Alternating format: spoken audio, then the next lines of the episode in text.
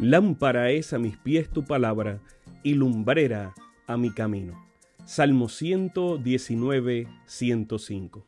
Que el Dios de los cielos bendiga tu vida en este momento junto a tus seres amados.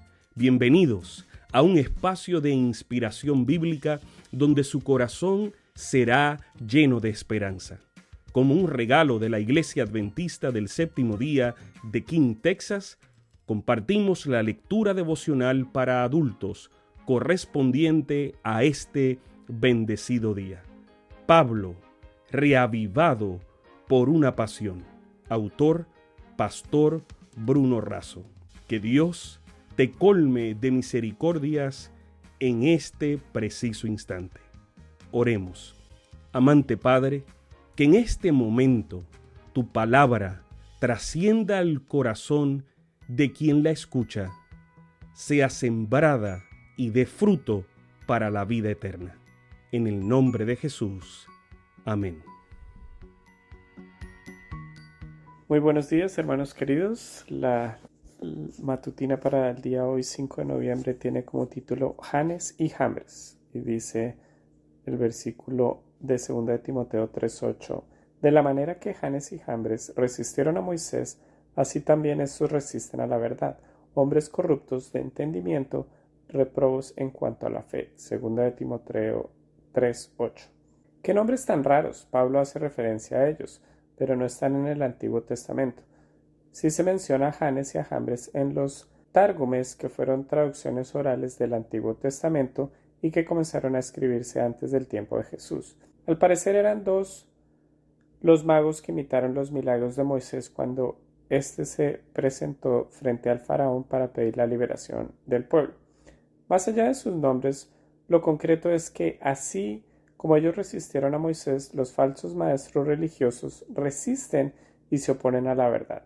La herramienta usada por los magos egipcios o los falsos maestros es la misma, falsificar el milagro para que parezca verdadero y crear confusión. Pablo dice que por resistir la verdad se vuelven corruptos de entendimiento, insensatos, necios y reprobos, es decir, no aprobados en la fe. Así como los magos fueron descubiertos, estos también son y serán desenmascarados. Son de fantasía, no van a llegar muy lejos. Esta estrategia del diablo resulta ventajosa para el pecador porque generalmente prefiere el engaño que los tranquiliza antes que la verdad que los incomoda. El enemigo ha especializado su poder engañoso e inicuo para personificar a Cristo, para entrampar si fuera posible a los mismos escogidos. ¿Ya viste alguna cosa falsa también hecha que parece que se parece a la genuina? Elena de Juez nos pregunta y desafía, hermanos, predicad la palabra y no invitéis al pueblo a que ponga su fe en cosas inciertas o que afirme su confianza en el instrumento humano.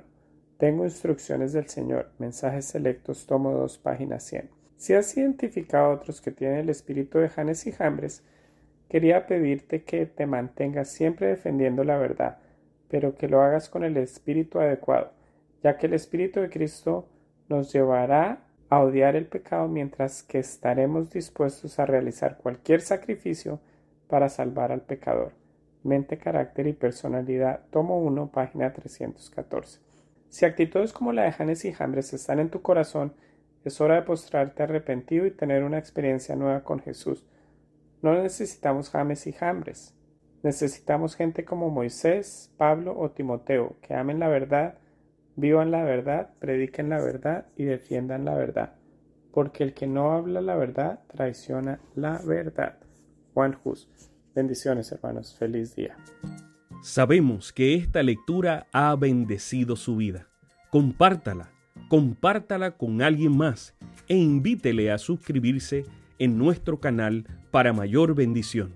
Puede también